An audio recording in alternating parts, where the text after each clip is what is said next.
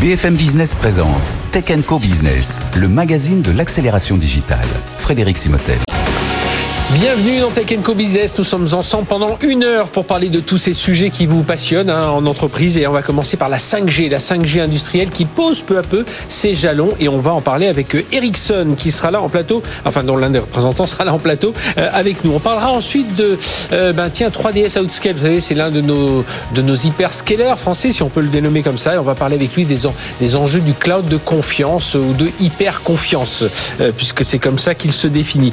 on terminera cette euh, première partie d'émission. Comment former les cyber les cyberdéfenseurs de demain? Comment euh, justement euh, les acteurs de la cyber s'organisent aujourd'hui pour mieux répondre? Et on verra ça avec le patron d'Exclusive Networks.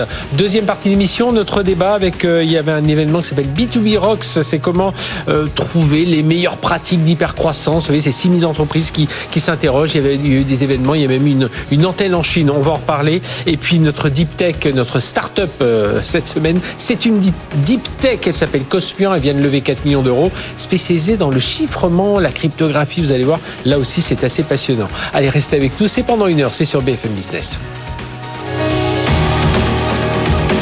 BFM Business, Tech Co Business, l'invité.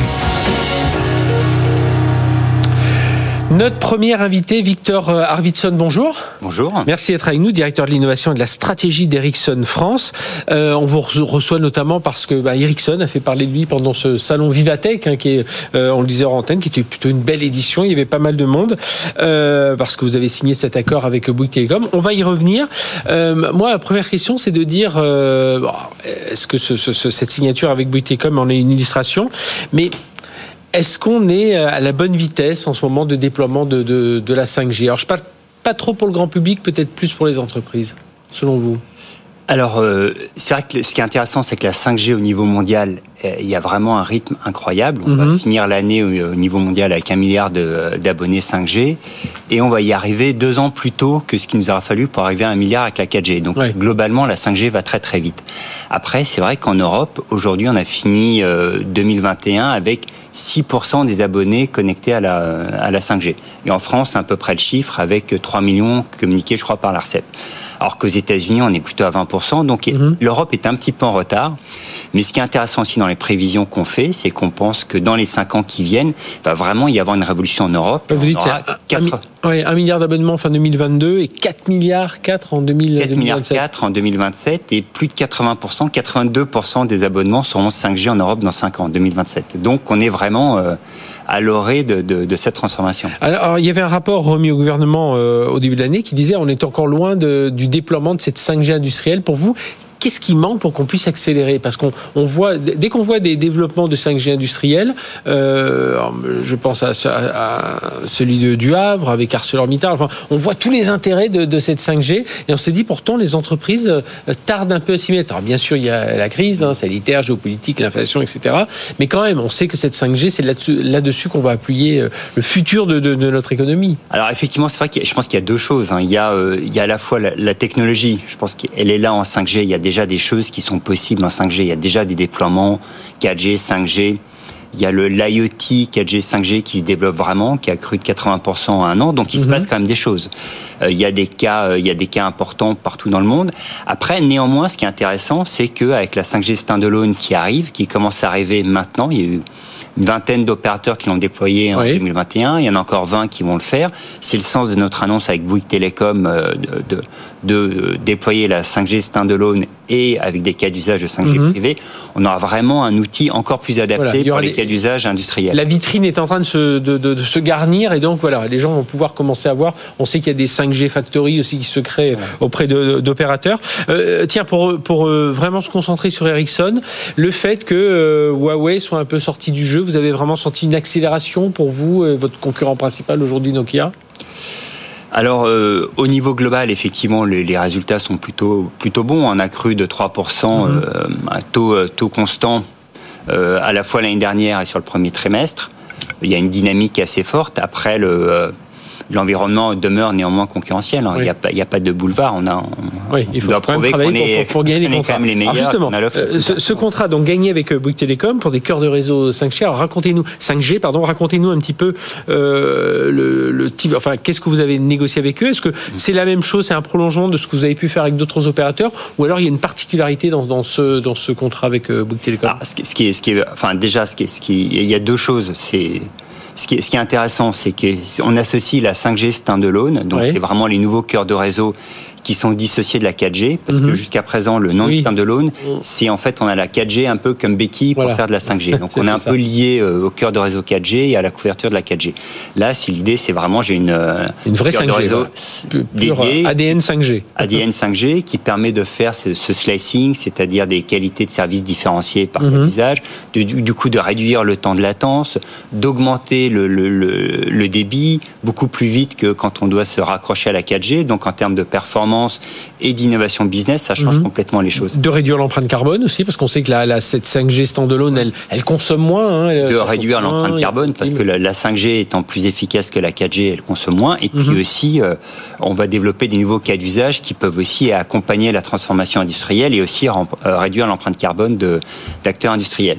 Et ce qui, ce qui, est intéressant avec Bouygues Telecom, c'est qu'on a vraiment associé cette 5G standalone avec la 5G privée. Donc on est à la fois avec la technologie, le réacteur, le mhm. cœur de réseau, et puis après des déploiements technologiques pour aller chercher aussi ces cas d'usage euh, entre Voilà, c'est-à-dire je suis une entreprise de transport, je, je, vais m'adresser à Bouygues Télécom et voilà, je vais pouvoir avoir mon réseau sur mon site euh, logistique, euh, voilà, mes, mes différents.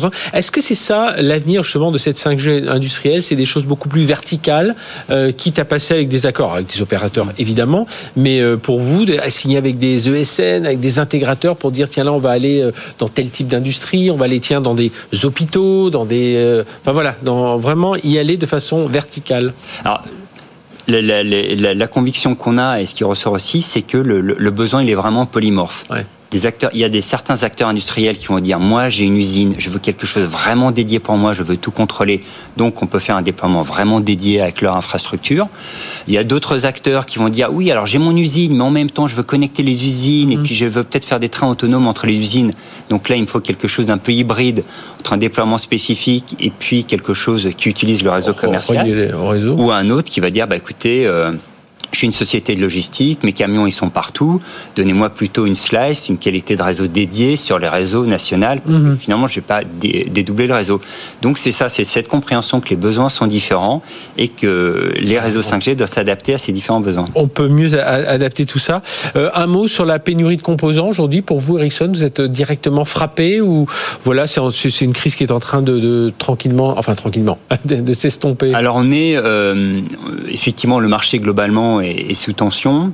On a, on, a pris nos précautions, on a euh, des stocks, on a des, euh, on s'est assuré qu'on n'avait pas un fournisseur unique, on a, on a pris pas mal de précautions pour réduire au maximum. Mhm. Et aujourd'hui, en fait, il n'y a pas d'impact notable. Vous arrivez à limiter. Mais, euh, effectivement, on le surveille un peu comme le lait sur le feu. Il faut être très, vigilant. Euh, dernière question, euh, Victor Arvidsson. vous êtes patron de l'innovation, de la stratégie. on parlait de 5G. Il y a des nouveaux modes de consommation des réseaux qui arrivent, comme le métaverse. Là, pour vous, il va, on va encore devoir franchir une étape supplémentaire en termes de réseau? Alors effectivement, le, métaverse, qui soit grand public ou même, euh, même industriel, parce qu'entreprise, on peut imaginer... des jumeaux numériques. des jumeaux numériques, des, nouvelles manières d'échanger, de, faire de la maintenance, etc. Donc il y, a les deux mhm. dimensions. effectivement, ça, met des, euh, ça mettra des, des, euh, des, attentes plus fortes en termes de connectivité, en termes de temps de latence. Donc effectivement, pour nous, c'est un enjeu passionnant et intéressant aussi. Eh bien, merci d'être venu nous parler de tout ça, Victor euh, Arvidsson, donc directeur de l'innovation et de la stratégie d'Ericsson France. On vous a suivi évidemment euh, dans le cadre de Vivatech avec cette signature Bouygues Télécom, cette signature du contrat Bouygues Télécom. Et voilà, on a bien compris les, enjeux aujourd'hui autour de cette 5G. C'est pas juste un déploiement supplémentaire. On est vraiment dans cette 5G industrielle qui peut être très personnalisable. Euh, on l'a compris avec les différentes offres. Merci d'être venu nous parler de tout ça. Allez, on marque une courte pause et on va parler de cloud, de cloud souverain tout de suite avec le patron de 3DS Outscale. BFM Business, Tech Co Business, le débat j'ai intitulé cette rubrique le débat parce que justement, on va débattre avec Laurent Serreur. Euh, bonjour Laurent. Bonjour. Merci d'être avec nous, fondateur et directeur général de 3DS Outscale, donc l'un de nos, de nos principaux euh, hyperscalers euh, euh, français, européens euh, en tout cas.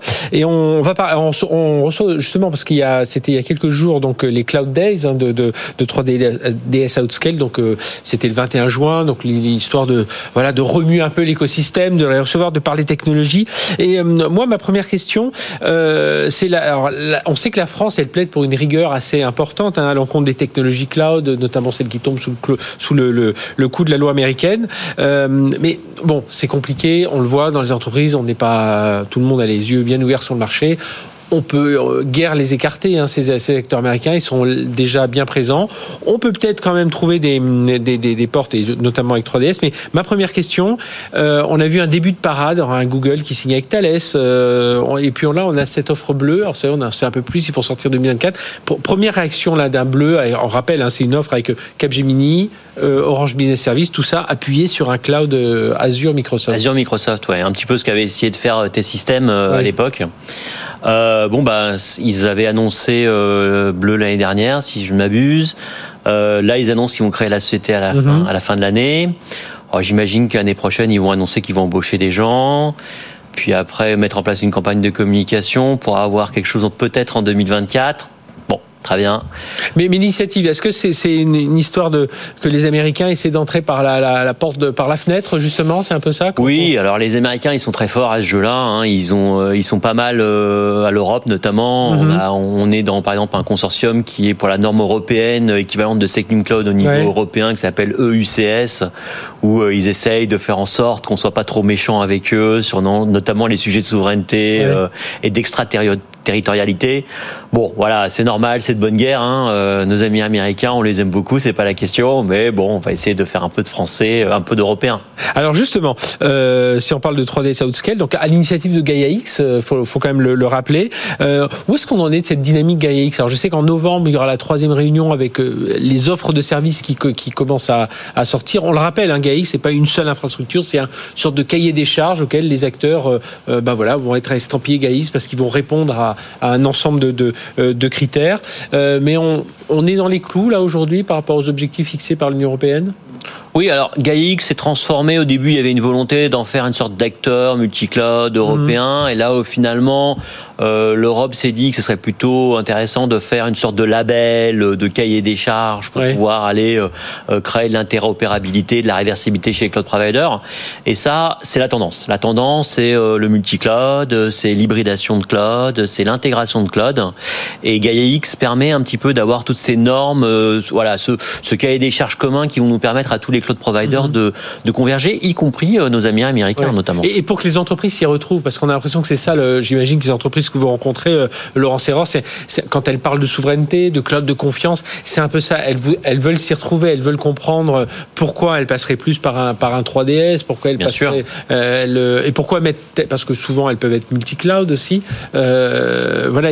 Et on, et on a besoin quand même de cette clarification. Alors, parce qu'on sait qu'il y a des labels européens, il y a des certifications nationales, euh, il y a le, le, le Privacy Shield. Est-ce qu'il ne va pas à l'encontre de l'intérêt des entreprises? Enfin voilà, ça fait beaucoup de choses et euh, faut qu'elles soient éclairées. Hein. Oui, c'est très dur et je trouve que le plus dur aujourd'hui, c'est ce qu'on appelle NIS2, qui est Ouais. la nouvelle euh, évolution de la norme de sécurité européenne, qui s'adresse notamment aujourd'hui à des beaucoup plus petites entreprises, des PME, qui vont devoir gérer cette réglementation. Et globalement, on peut se dire que c'est devenu très compliqué aujourd'hui d'être DSI dans une société, Oui. qu'il faut gérer plein de choses. Maintenant, il faut gérer de la logistique parce que l'approvisionnement c'est compliqué, etc. Et donc, ce qu'on voit, c'est que finalement, bah, les gens vont vers des cloud providers. Oui. Et après, bon, on prend le cloud provider qui nous va bien. Et puis il y a la pression du, du dirigeant qui dit ah, j'ai croisé un copain qui, euh, Voilà. qui qui est chez tel américain et ça marche très bien, allons-y. Et puis euh, faut refaire expliquer tout ça. Euh, Aujourd'hui, qu'est- qu'est-ce qui qu'est-ce qui s'est dit lors de ces cloud days? Enfin, euh, vous, quel, quel message avec 3ds Outscale vous avez essayé de, de, de faire passer? Vous parlez de cloud d'hyper confiance, euh, donc on sent hein, quand même qu'il y a ce besoin. En plus avec toute la, la cybersécurité aujourd'hui, le cyberespionnage. Enfin, voilà, il y a beaucoup de choses. On sent que les entreprises ont ce besoin. Qu'elles regardent, même si elles font pas toujours le choix. Et on reçoit souvent Michel Paulin de, VH Cloud qui s'en plaint aussi d'aller vers les, Français. Mais on sent quand même que cette musique, elle est en train de sonner de plus en plus fort. Alors, ce qui est important, c'est les usages quand même à la Mhm. fin. Ouais. Il faut que les gens ils puissent utiliser euh, le cloud et pouvoir euh, augmenter leur productivité avec, en toute confiance. Et euh, ce qui est super, c'est qu'on a beaucoup travaillé avec l'ANSI. L'ANSI a fait un travail formidable sur la nouvelle norme Second Cloud, la Ouais. 3.2 pour euh, parce qu'on est des informaticiens, on aime bien ce genre de dénomination. Et euh, dans cette euh, dans cette norme, on peut maintenant euh, faire, lorsqu'on est éditeur logiciel, une certification uniquement sur la partie de son logiciel et s'appuyer sur un cloud qui lui-même est Second Cloud pour bénéficier de la de la certification au niveau total. Et ça, ça veut dire que c'est ce qu'on a annoncé euh, notamment lors de nos Cloud Days. Ça veut dire que maintenant, grâce à notre marketplace et euh, le marketplace, euh, il est européen. Il y a un projet de financement européen de ce marketplace et on s'intègre là-dedans. Dans ce- grâce au marketplace, on va pouvoir faire venir plein de sociétés qui ont peut-être pas l'accès aux clients, qui ont peut-être pas accès à la commande Ah oui, publique ça. Et qui qui vont pouvoir venir bénéficier de la sécurité, bénéficier de la commande publique. Et ça, ça a vachement aidé le tissu économique français et européen. Alors, co- comment accélérer aussi cette adoption du, du cloud aujourd'hui Comment vous réussissez à convaincre aujourd'hui les entreprises euh, à revenir plutôt chez vous, chez 3DS Outscale Mais voilà, on, on voit, vous avez signé des accords avec Red Hat, on, Oui. on- on voit, c'est ça, hein, il faut un peu gonfler l'offre, c'est-à-dire arriver juste avec une simple offre, cloud, ça ne suffit pas, il faut avoir des couches logicielles par-dessus. On voit, c'est ce que fait aussi OVH, hein, tout le monde essaie de voilà d'arriver avec un truc beaucoup plus musclé. Hein. Oui, et la question qui se posera demain, c'est d'avoir un marketplace européen, intercloud, multicloud. Et ça, on y bosse. Ça va mettre un peu de temps avant d'y arriver, hein, mais, mais c'est quelque chose d'important. Et oui, c'est ça qu'il faut pour les entreprises, c'est des solutions clés en main. Donc, on fait tout un tas de partenariats avec, euh, effectivement, on l'a dit, Red Hat, mais aussi avec des gens qui fournissent du réseau euh, euh, programmable comme Megaport, qui sont connectés euh, euh, partout dans le monde et qui connectent d'ailleurs euh, les autres cloud providers. C'est-à-dire qu'un client, en se connectant à Megaport, va pouvoir aller chez Azure, chez AWS, chez Outscale, etc. Et donc va pouvoir mélanger, faire du multicloud très simplement, faire de, de l'hybridation. Ça, c'est génial. Quand on est patron d'Outscale, justement, l'innovation, la R&D, on va la chercher où? Enfin, on, va- on- on cherche quoi pour avoir l'innovation qui va être bah, toujours la petite longueur d'avance, enfin la petite, la longueur d'avance par rapport à, à d'autres? Alors ça, c'est un vrai sujet, et surtout avec le Covid, parce qu'il faut savoir que le distanciel, le problème distanciel, c'est la capacité d'innovation. Il y a eu Ouais. des études là-dessus qui montrent que lorsqu'on est en remote, lorsqu'on est à la maison, on innove moins Mhm. que lorsqu'on est au bureau.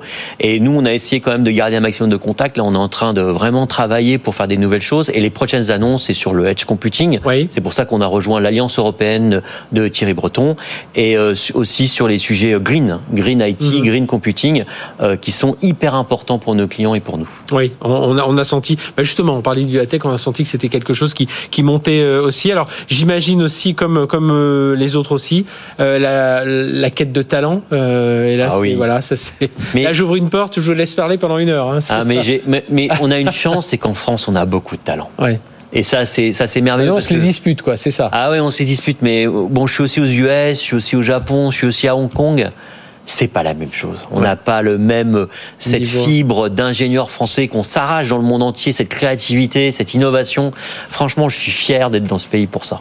Eh bien, merci d'être venu nous parler de tout ça. Donc, euh, Laurent Serror, fondateur et directeur général de 3DS Outscale. Si vous voulez aller voir sur le site un Cloud Day, c'était le 21 juin. Voilà, il y a eu des, des annonces pour vous, mais il y a au- aussi pas mal de témoignages, hein, des témoins qui sont venus euh, montrer un peu comment ils mettaient tout ça en œuvre et, et puis donner bah, tous ces enjeux, évidemment, autour du cloud d'hyper confiance, comme vous dites, ce cloud euh, souverain. C'est- Moi, j'aime pas trop ce terme souverain. Je préfère parler de technologie souveraine et de, et de, de cloud de, de- de confiance ou d'hyper confiance. Merci d'avoir été avec nous. On va poursuivre dans un instant. On va poursuivre un peu dans cette activité réseau avec euh, le patron d'Exclusive Network. C'est tout de suite sur BFM Business. BFM Business, Tech Co Business, l'invité. Autre invité, Denis Ferrand, Hachenbonne, bonjour. Bonjour Frédéric. merci d'être avec nous. Vous êtes Merci euh, senior vice-président, executive board member de Exclusive Networks, donc gros distributeur dans le, dans le monde du réseau, de la cybersécurité. Euh, c'est vrai qu'on parle pas souvent de vous alors que vous êtes un acteur euh, voilà, qui est implanté de- en, enfin, partout On dans a, le monde, on, mais, a, on a 43 pays exactement, Ouais. donc on a une couverture mondiale. mais avec un ADN euh, français, il faut le dire. Ben, nous sommes d'abord Voilà. d'origine française et listés à Euronext Paris, donc Ouais. évidemment Cocorico. Alors, tiens, pre- première question, parce qu'on en parlait juste à l'instant avec Laurent Serreur là qui, vous précédait d'Outscale. Euh, on sait qu'il y a un gros euh, manque de ressources humaines aujourd'hui dans, le domaine de la euh, cyber. C'est 15 000 personnes en France et plus près de 3 millions dans le monde. Et vous justement, avec Suzy vous avez rejoint un collectif de la cyber pour justement faire bouger un peu tout ça. Le but c'est qu'il y ait davantage de talents qui viennent dans ce monde cyber. Mais voilà, c'est quoi les actions que vous allez entreprendre? Alors on a un certain nombre de vecteurs. on est en alliance avec une société américaine qui s'appelle Night Dragon, mhm. qui euh, a des initiatives pour combler ce manque. C'est en fait 2,7 millions de personnes qui ont manqué en 2021 et c'est prévu d'être 3,5 millions cette année. Donc il y a un vrai manque sur le marché. Donc évidemment, il n'y a pas de coup de baguette magique. Ça mhm. passe par évidemment des cycles de euh, d'investissement auprès des académies, auprès des écoles. En, ce qui concerne Exclusive Networks, euh, on a des alliances avec Cal Poly aux États-Unis sur la baie ouest. en ce qui concerne le marché français, ce qu'on a voulu faire, c'est une académie. Mhm. On a décidé de créer une académie Exclusive Networks. On est, euh, de par notre euh, genèse et notre ADN, des spécialistes du monde de la cybersécurité. On s'est dit qu'en plus des cursus de sociétés qui sont devenus maintenant des écoles comme Cyber School, euh, Guardia, Oteria, je sais pas si ça vous parle, mhm. c'est des écoles qui ont des petites promos, c'est 90, 100 personnes, mais on participe et on en prend en alternance. Donc on veut créer notre propre pépinière, pas seulement pour nos propres besoins, mais mhm. également pour le besoin de nos vendeurs et nos clients. C'est aussi facile que ça à décrire. dans la réalité, ce sont des programmes de formation très très pointus. Il faut bien, faut bien aller chercher tout ça. Alors vous avez un chiffre d'affaires euh, d'un peu plus de 3,3 milliards d'euros. 3,3 milliards d'euros. Euh, donc vous êtes faire partie de ces grands. Euh, alors on dit plutôt distributeur, hein, parce que justement vous êtes. alors je sais pas si c'est le terme français, enfin anglais qui a été retraduit. Je crois que c'est le terme anglais qui a été retraduit, mais en, fait on est un, agrégateur de solutions et de services. Mhm. C'est vraiment fondamental. On veut pas être désigné comme un distributeur qui font un métier formidable, qui est la logistique, de délivrer des centaines, des palettes de serveurs. C'est pas notre job, nous. Nous, on fait de l'avant-vente, on fait de la mise en place, on fait du déploiement, on fait de la pré-vente. C'est ça nos métiers.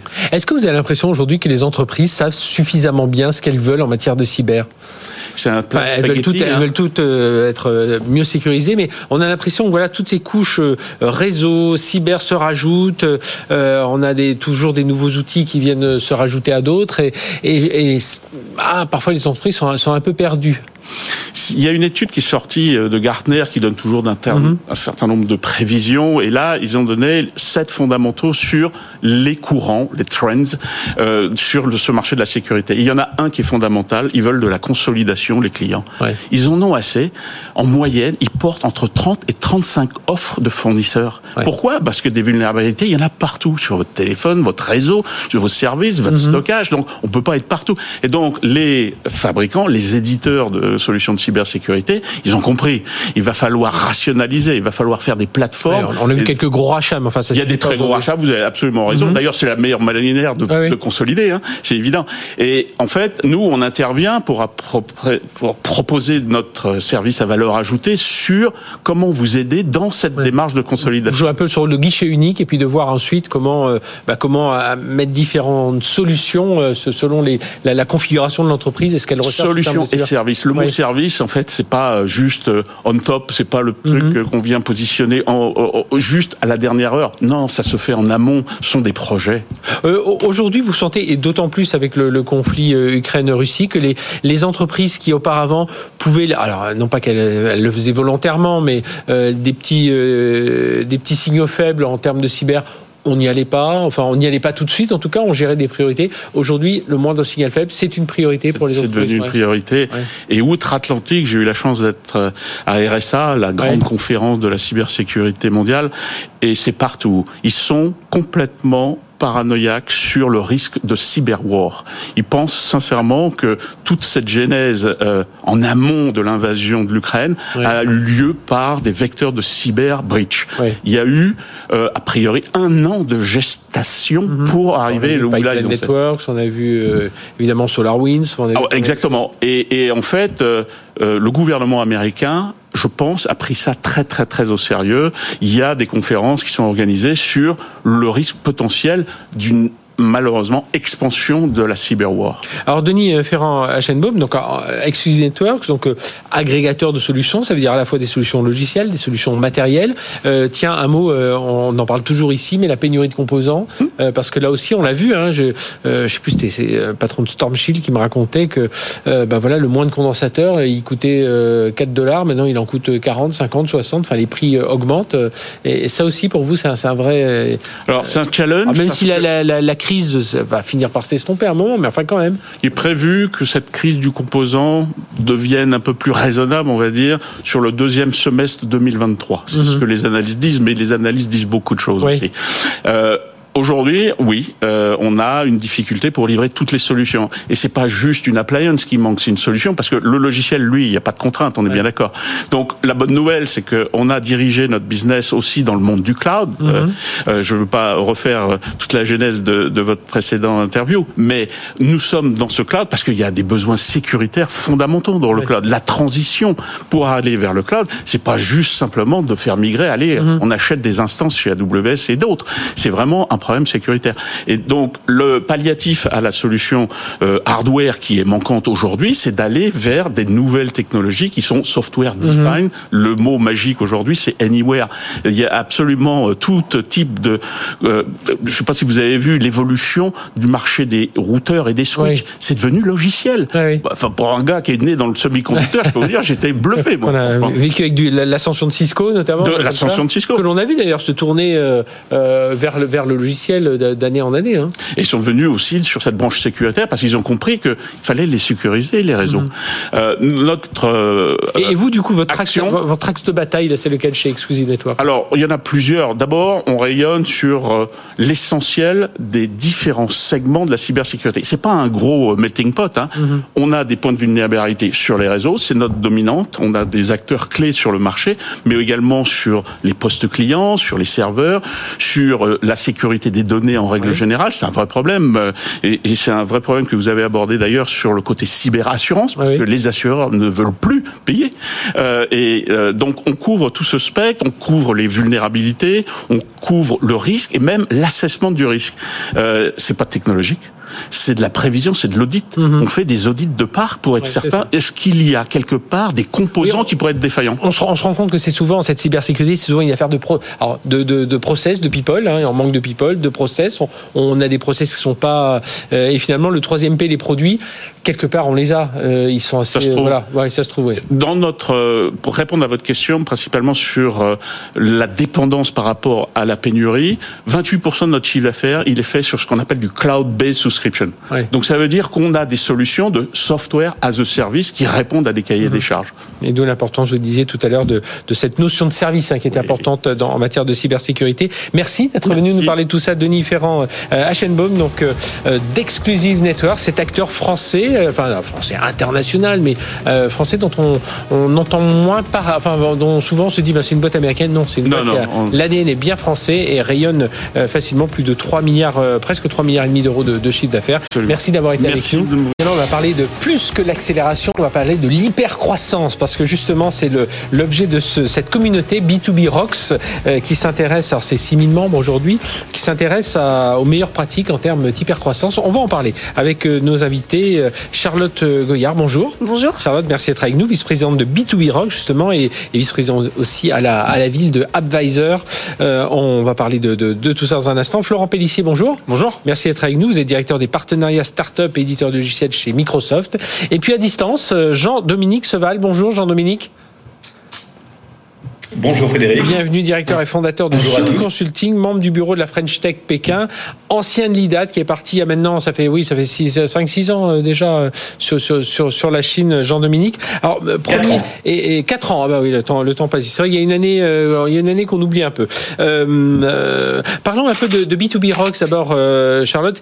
C'est quoi l'idée? Alors j'ai dit, voilà, moi j'ai dit très rapidement, communauté internationale, 6000 membres, vous travaillez sur les meilleures pratiques d'hypercroissance, vous faites des événements un peu partout. Le dernier était à, Montpellier les 9 et 10 juin. Euh, et puis il y en a même eu une antenne en Chine, donc euh, c'est pour ça que représente Jean-Dominique Voilà, qu'est-ce que vous essayez de remuer avec B2B Rocks? Oui, alors B2B Rocks, effectivement, c'est une communauté mais digitale, mhm. c'est-à-dire que toute l'année, les membres ont, ont, accès à des contenus en ligne pour pour s'informer, pour partager leurs bonnes pratiques, avec un point d'orgue effectivement une fois par an, qui est l'événement physique, avec la caractéristique que cet événement, c'est pas un événement professionnel comme les autres, mhm. c'est un festival en plein air qui a effectivement eu lieu à Montpellier et avec également le soutien de la French Tech.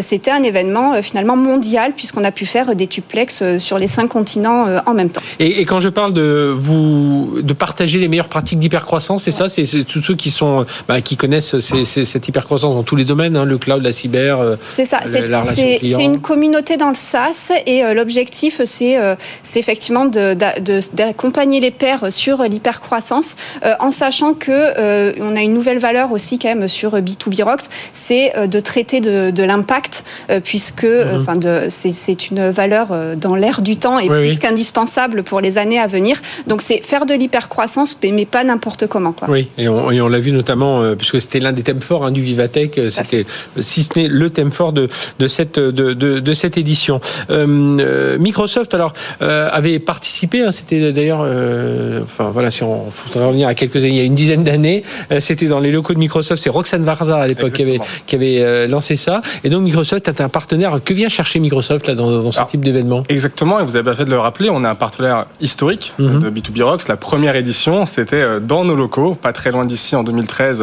euh, grâce à Roxane Varza, qui est aujourd'hui euh, directrice, bien sûr, de, Station F. Et on a essayé d'accompagner B2B Rocks dans son développement et sa transformation aussi au fur et à mesure des années. C'est vrai qu'on est passé d'un événement physique parisien, on a eu un événement pur digital avec mhm. la période Covid, et puis là, on revient sur un événement, un événement physique en région, à Montpellier.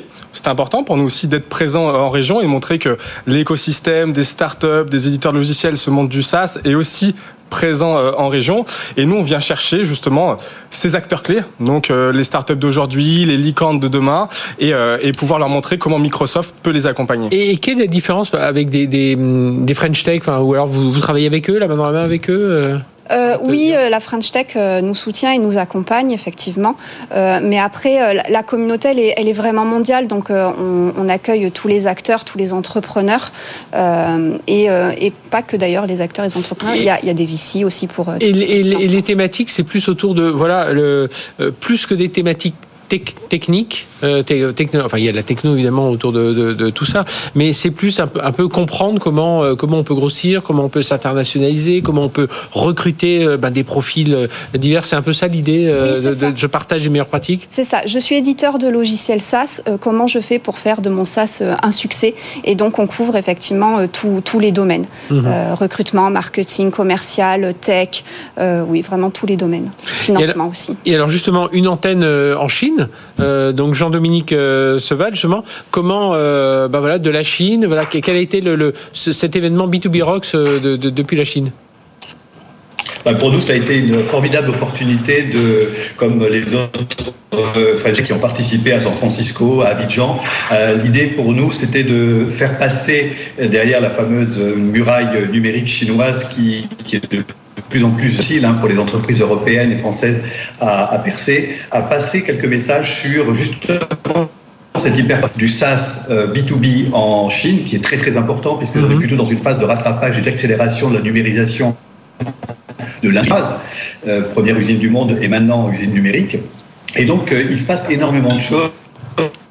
Et entreprises, on avait un panel avec OBS, avec Tencent mais aussi une start-up française, Gamifly, qui est dans, notre session et qui témoignait qu'il était possible de venir innover en Chine, porter une innovation française en Chine euh, et de se développer en Chine malgré Covid et des, des, frontières qui est encore très forte ici. Là, on entend beaucoup, euh, Jean-Dominique euh, Jean-Dominique Seval, euh, le, ce souci hein, des entreprises occidentales à travailler en Chine aujourd'hui, pour, plus pour des raisons personnelles, hein, parce que voilà, on entend toutes ces les conditions sanitaires qui sont très dures, mais là, c'est ça, enfin les relations sino-occidentales prennent quand même un coup là, non?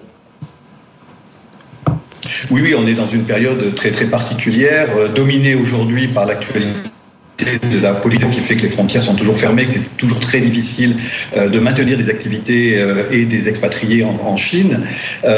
Malgré tout, il faut et c'est s'est passé. Premièrement, continuer à garder un œil sur l'innovation en Chine qui, elle, ne s'arrête pas mhm. et qui accélère au contraire. Et puis deux, qu'il y a malgré tout des opportunités pour des entreprises françaises dans des conditions très particulières. Il faut réévaluer tout notre logiciel de connaissance de la Chine adapté. Oui, c'est ce qu'on sent. On sent, Oui, et on sent même, et on s'en excuse auprès de nos, auditeurs et téléspectateurs, voilà, une, une connexion qui n'est pas complètement idéale. Hein. On se dit peut-être qu'il y a. voilà. Là aussi, ça devient un peu plus compliqué. Euh, Florent Pellissier, vous, qu'est-ce que vous allez chercher là dans, dans ces. Euh, euh, donc, je rappelle, vous êtes par, directeur des partenariats avec ces startups, ces, ces éditeurs de logiciels. Alors, c'est que cet écosystème Microsoft est assez, est assez important. Enfin, même des événements dédiés à ça. Mais justement, sur ce type, sur ce type de, d'événements, B2B Rocks, euh, alors à la fois euh, il y a eu ce côté présentiel, mais euh, digital, c'est quoi l'intérêt de Microsoft si ce n'est gonfler encore son écosystème? Justement, c'est d'aller à la rencontre en fait de cet écosystème et de comprendre leurs enjeux et de voir comment Microsoft peut les accompagner. Cette année spécifiquement, on a notamment participé à une table ronde autour du sujet hypercroissance et de comment cela pouvait se matérialiser avec un modèle de vente indirect pour aller encore plus vite, encore plus mhm. loin. Et, et justement, dans les thématiques abordées, ce qui était plutôt intéressant, c'est que on a rappelé le fait de pouvoir déjà se baser sur des euh, avant de penser à l'expansion, à aller conquérir euh, d'autres horizons et d'autres pays. Et, euh, et, sur la partie fondamentaux, Microsoft accompagne notamment les startups, je pense early stage, avec un programme qui s'appelle Microsoft for mhm. Startup Founders Hub, qui leur permet de bénéficier d'accompagnement technologique, de licences gratuites, de, de crédits cloud, qui sont la base en fait pour aider les startups sur des fondamentaux, donc à savoir développer un bon produit et avoir un bon market fit. Et une fois qu'on a ça, Là, on peut réfléchir à son mode de vente, un direct channel, qui passe notamment en fait par un sujet qui prend de plus en plus d'ampleur, qui sont les marketplaces aujourd'hui. C'est-à-dire vous, vous vous prenez à votre charge, en tout cas à leur début, toute une partie. Euh, vous dites ça, on s'en occupe quelque part. Enfin, euh, on vous fournit les plateformes, les outils, etc., les, les, solutions vous en occupez, occupez-vous de, développer votre marché. Et puis, euh, Exactement ça. Aujourd'hui, on se rend compte que 90% des startups abandonnent au bout de la première année. Mhm, et donc aujourd'hui, on a besoin de les aider. Il faut qu'elles se concentrent sur le développement du produit. C'est ça qui est référent et c'est comme ça qu'elles trouveront leur marché. Et nous, on s'occupe derrière de toute l'aide plutôt technologique euh, à leur fournir, donc avec euh, des licences, des crédits cloud, du mhm. mentorship, ah euh, voilà, des, des conseils techniques. Euh, Charlotte Goyard, vous êtes à la fois vice-présidente de B2B Rocks, vice-présidente d'Advisor. Justement, quel est l'intérêt d'Advisor d'aller dans, dans, ce type, euh, alors bon, les rencontres, etc. Mais euh, Oui, bah, Advisor, c'est un média qui accompagne tous les professionnels, justement aussi pour réussir leur entreprise. Et surtout, on les conseille pour trouver le bon outil, puisqu'aujourd'hui, tous les professionnels travaillent avec un ordinateur. Mhm. je pense que c'est l'outil principal de tout le monde. Et un ordinateur a besoin de logiciels pour bien, bien travailler. Et, euh, et donc, le, la, la, finalité, effectivement, c'est de mettre en relation, de leur faire découvrir tout, euh, tous les logiciels SaaS euh, qui pourraient correspondre à leurs besoins. Et donc, B2B Rock, ça nous permet effectivement de, de nous de travailler de notre notoriété et de rencontrer tous ces acteurs-là. Quoi. prochaine étape, Jean-Dominique Seval, pour la Chine, là, par rapport à B2B Rock, c'est de faire quoi? Bon, C'est d'attirer, de dire aux gens, ça y est, les, les frontières vont rouvrir bientôt et, et enfin, bon, on espère. Et ben, venez, ne nous oubliez pas, hein, c'est un, un marché qui, qui est encore important. Il y a beaucoup d'innovation à faire encore là-bas? Oui, absolument. Alors, effectivement, on a de visibilité hein, sur, le moment où les choses vont se réouvrir. Euh, mais il faut être prêt, euh, c'est un peu le message qu'on fait passer, euh, il, faut, il faut être prêt pour saisir les, prochaines opportunités, effectivement, mais sans visibilité aujourd'hui, ce qui est très difficile pour les communautés comme French Tech de Shanghai, de Pékin ou de Hong Kong. Et en, Chine, on parlait à l'instant, là, en plateau, de l'importance des sujets sur l'impact, empreinte carbone et tout ça. la Chine, c'est vraiment, alors on sait, hein, il y a beaucoup d'efforts qui sont faits, on le voit dans les véhicules électriques et tout ça, mais ça aussi, c'est une des thématiques importantes en Chine au niveau technologique numérique oui, on a, on a par exemple à la French Tech euh, Beijing, avec la nouvelle présidente Elena Javid, organisé plusieurs sessions les véhicules, sur euh, les nouveaux business models autour de, euh, du de la recharge de, de, batteries. C'est ici un, un, phénomène absolument majeur qui s'inscrit dans une grande politique de transformation de l'économie en économie verte qui passe avec un pic charbon en 2035, mhm. mais c'est phénoménal de voir comment, par exemple, sur le véhicule électrique, les aujourd'hui sont rechargés dans, dans, en, moins de 5 minutes dans des stations de recharge de changement par exemple. Euh, on, a vu cette, enfin cette bascule, non, mais cette intégration de, tout ce qui est empreinte carbone, enfin euh, voilà le, critère, le, E du critère ESG, c'est arrivé très vite finalement. Enfin, on en parle depuis longtemps, Green IT, etc.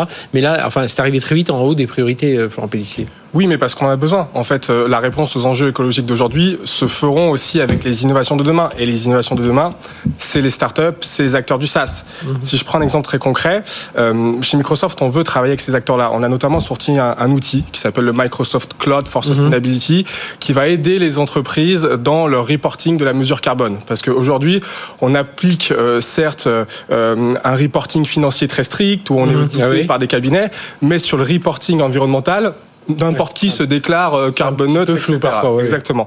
Donc nous, on a sorti cet outil qui se veut une sorte d'ERP environnemental, mais cet outil-là, il va venir s'alimenter avec des données. Et les données, elles vont venir des solutions de l'écosystème mhm. SaaS, des startups et des, euh, des, éditeurs logiciels. Je pense notamment à, la dernière licorne française, Ecovadis, qui euh, sort en fait euh, un outil d'évaluation des fournisseurs d'une entreprise autour des enjeux RSE. Et ben ces données d'Ecovadis, elles vont pouvoir alimenter le Microsoft Cloud for Sustainability de façon à ce que nos clients communs puissent avoir des vrais data pour pouvoir faire leur reporting environnemental. Et donc c'est ces acteurs-là qu'on vient chercher, trouver à B2B Rocks, parce qu'on sait qu'ils qu'ils y sont. Euh, très rapidement, prochaine étape, euh, Charlotte de B2B Rocks Préparer 2023. Préparer 2023, ben voilà, ce sera, et il y aura un événement encore en présentiel, on imagine, au, mois de juin. Merci d'avoir été avec nous, Florent Pellissier de Microsoft, Charlotte Goyard donc de B2B Rocks et Advisor, et Jean-Dominique Seval, à distance, hein, Soon Consulting, membre du bureau de la French Tech Pékin. Euh, eh bien, on vous retrouvera voilà, l'année prochaine pour continuer à parler de ces sujets-là. Allez, tout de suite, Startup Booster, on va parler de cryptographie, c'est tout de suite. BFM Business, Tech Co Business, Startup Booster. Startup Booster, cette semaine, on part dans la deep tech, la deep tech en cybersécurité, en chiffrement ou cryptographie, voilà, selon comment vous voulez le, en, parler. nous recevons Sandrine Murcia. Bonjour, Sandrine. Bonjour. Merci d'être avec nous. Vous êtes cofondatrice de Cosmian, euh, avec un C, hein, je le dis pour si vous nous écoutez en radio, créé en 2015. Euh, vous aviez levé les premiers fonds euh, rapidement, hein, 7-8 mois après la création, un peu moins de, un peu moins d'un million cinq d'euros. Et là, vous venez de lever 4,2 millions d'euros. Alors, on n'est pas encore dans les grandes, grandes levées dont on parle, mais en tout cas, quand on est dans votre secteur, c'est plutôt, c'est plutôt pas mal. Alors un, mot pour rappeler donc que c'est des technologies avancées de, chiffrement. On parle même de, vous m'expliquerez tout ça, le chiffrement ubiquitaire. Hein. Euh, tout ça est issu de la de la recherche notamment de d'Ulm, enfin de, l'école de, l'NS 1, du laboratoire de, cryptographie. Et alors voilà, qu'est-ce que euh, bah oui, on sait qu'aujourd'hui dans la cyber, pour se démarquer, il faut de l'innovation de rupture, et vous êtes dans l'innovation de rupture. Alors nous, ce qu'on va permettre en fait à nos clients, les entreprises, grâce à ce, ce chiffrement, cette cryptographie moderne c'est de pouvoir protéger leurs données sensibles et les applications qui les utilisent partout où c'est nécessaire. C'est le côté ubiquitaire. Donc, mhm. on va chiffrer partout où c'est nécessaire la donnée, l'utilisation, les calculs, etc. Ça, c'est très nouveau parce que ça veut dire qu'on peut maintenant garder chiffré pendant une utilisation. Euh, une donnée qui va rentrer dans un calcul, euh, un process utilisé par une application, quel est, Quel est, on, voit les avantages en termes de sécurité, de chiffrement, et pour ceux qui nous écoutent, qui connaissent un peu moins tout ça, quelle est la difficulté Enfin, parce qu'on pourrait tout chiffrer, ce serait super, on pourrait nous piquer nos données. Le problème, c'est ça, c'est que c'est du temps de calcul, c'est du temps, alors, voilà, c'est de la latence. En fait, maintenant, il faut tout chiffrer. Je prends votre question en fait un peu euh, à l'envers. C'est-à-dire que maintenant, il y a des avancées justement mathématiques et cryptographiques Mhm. qui font que on peut en fait euh, faire tourner euh, ces données, ces processus, ces calculs en gardant tout protégé euh, par chiffrement. Mhm. Ce qui avant était pas possible. On pouvait chiffrer pour protéger au repos quand on s'envoyait de l'information, par exemple. Mais si on voulait pousser la donnée dans une application, un process, un calcul, c'était forcément en clair. Et c'est mhm. là où c'était vulnérable. C'est compliqué. C'était quoi? C'était le temps de latence, Alors, du déjà, calcul derrière. Savait pas faire. C'est qu'on ne savait pas. Ah on savait pas comment en fait garder chiffré pendant un calcul. Un chiffrement dynamique. Exactement. Vraiment vraiment en utilisation. C'est tout à fait ça. Donc d'une part, c'était déjà un premier sujet, et ça, il y a des avancées en fait mathématiquement mhm. parlant en fait, hein, par ces laboratoires de recherche avec qui on travaille. L'excellence de la recherche mathématique ah ben, européenne et française, voilà. Donc Normal Sup, effectivement, le, labo de cryptographie mhm. de David Poincheval ici à Paris, également des laboratoires qui sont en Belgique sur d'autres techniques. Donc déjà ça, ça a été une avancée mathématique. On fait des choses que maintenant, il y a trois ans, quatre ans, quand on a créé la société, on ne pouvait pas faire. Donc c'est vraiment un champ qui se développe énormément. Euh, ça, c'est une première chose. Et puis ensuite, euh, c'est vraiment de pouvoir, euh, ben, je dirais packager cette cryptographie de façon simple, facilement utilisable par des équipes cybersécurité, data, etc. Mais sans pour cela être, voilà, mathématicien ou, mhm. ou, en fait cryptologue. Voilà. Même si au départ, je rappelle l'équipe, c'est une vingtaine de personnes aujourd'hui, oui, Cosmian. vous l'avez dit, de Normal Sub, donc voilà, c'est mathématiciens, c'est des chercheurs. Mais à mon avis, c'est un peu ça. Je disais une étude, il y a une étude qui est sortie, je ne sais pas si vous l'avez vue, euh, elle s'appelle Radar 2022, 160 startups, une 25 scale-up que alors c'est il y a en cybersécurité là, oui, oui. pour euh, France Digital, oui exactement, mm-hmm. Wavestone, France Digital, BP, On est dedans, France, tout ça, vous êtes dedans. Mais justement, et, ils se rendent compte que seulement 16%, alors euh, vous faites partie de ces 16%, se tournent vers des laboratoires de, de, de recherche. Alors toutes les solutions ne sont pas censées sortir des laboratoires de recherche. on se dit quand même, on sent qu'il y a quand même un fond qui est un peu inexploité. Alors sûrement, et nous, c'est euh, quand on a créé la société, l'idée c'était justement de partir sur des. On enfin, nous, ce qu'on voulait faire, c'est pouvoir justement protéger en utilisation. Mhm. Et on s'est en fait très vite dit que c'était euh, la technologie qui allait permettre de faire ça. Alors non pas qu'on soit euh, voilà des technophiles voilà total, mais vraiment, on s'est vraiment intéressé à la technologie. et c'est justement en regardant ces avancées mathématiques et chiffrement qu'on s'est tourné, nous, vers le laboratoire euh, à Normal Sup qu'on a contacté, mhm. qui nous a dit, ben, discutons, ça nous intéresse, etc. Et ce qu'il faut voir, c'est que c'est vraiment un champ, ce qui n'est pas forcément le champ de tous les champs de recherche, je dirais, peut-être académiques, hein, de, très haut niveau en mhm. tech. nous, l'équipe, par exemple, du laboratoire là à Paris, ils travaillent sur des sujets qui sont la protection de la confidentialité de la donnée dans le cloud. Donc c'est vraiment quelque chose qui, quand même, quand c'est notre univers, assez, assez appliqué. Mhm. après, nous, dans l'équipe, on a effectivement une équipe de trois formidables femmes docteurs en cryptographie. Je le souligne parce que c'est des champs dans lesquels et, et, et, des femmes, des femmes, et des maths.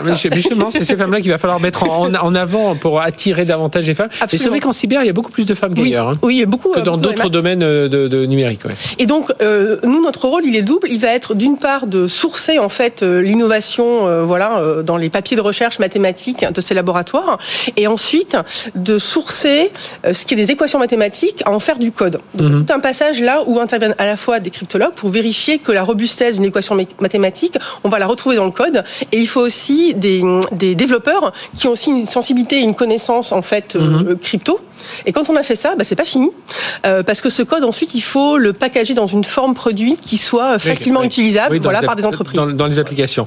Alors derrière, ça veut dire quoi? Qu'est-ce qu'il faut faire maintenant pour euh, euh Cosmian, donc qui vient de lever 4 millions d'euros, pour qu'on vous reçoive euh, dans un an ou deux ans Vous dites ça y est, je viens de lever 150, 200 millions d'euros. Voilà, qu'est-ce qu'il faut faire pour voilà passer à la vitesse supérieure? On dit souvent hein, bah, dans cette étude de, de, de, Wavestone, notamment manque d'innovation. Là non, manque d'ambition, j'imagine pas.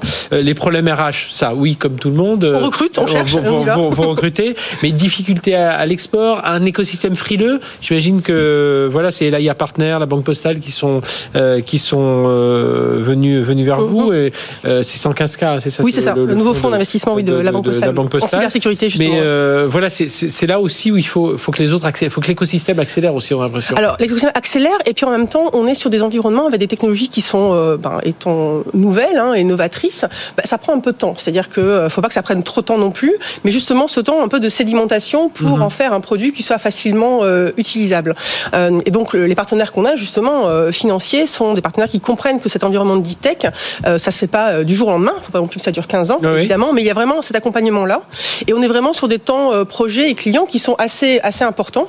Et nous, l'accélération... Vous, c'est ça, c'est il y a deux temps. Il y a, le, le, temps de développement et tout ça. Vous dites, ça fait 4 ans, bah, créé, en 2015. Voilà, faut le temps 2018, tout ça 2018, 2018, oui. Euh, faut, faut le temps de, de, euh, de, développer tout ça, le temps de, bah, voilà d'accéder au marché. Euh, d'accéder au marché. Que les investisseurs soient prêts à attendre un peu quand même. Voilà, avec la bonne forme produit justement. On a déjà mhm. essayé d'autres formes produits. On est retombé sur nos pieds pour euh, changer en fait cette approche-là, le fameux product market fit dont on parlait voilà juste avant. Et donc on est vraiment à ce stade-là maintenant où l'accélération, ça va être par rapport déjà aux, aux premiers clients qu'on a beaucoup dans la banque, dans les grandes Mhm. banques, Oui. euh, c'est de pouvoir transformer. Ils nous ont testé sur euh, la crédibilité technique, sur la crédibilité de développement logiciel. Après, il y a une, une phase très importante en fait pour ces clients-là, c'est le passage à l'échelle. Oui. En plus, quand vous vous intéressez à la protection de la donnée, euh, pour des banques en particulier, il y a beaucoup de données très Mhm. sensibles. Donc ils disent bon, ok, là vous avez une technique qui est incroyable, tout est très bien, mais est-ce que vous allez pouvoir euh, supporter le, poids et le passage à la charge exactement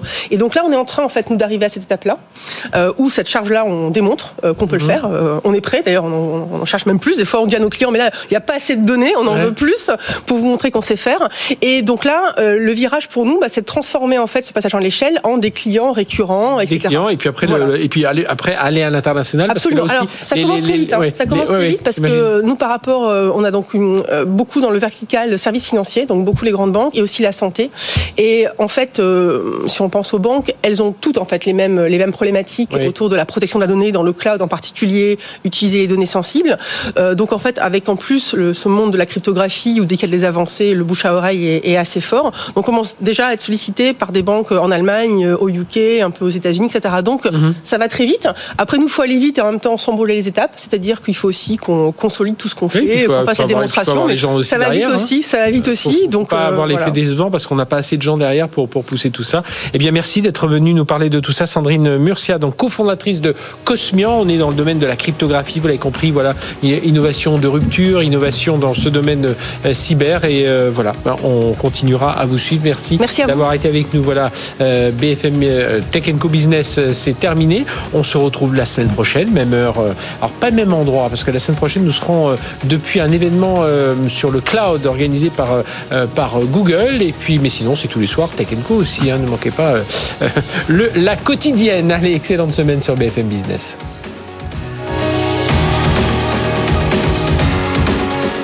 Tech Co Business sur BFM Business.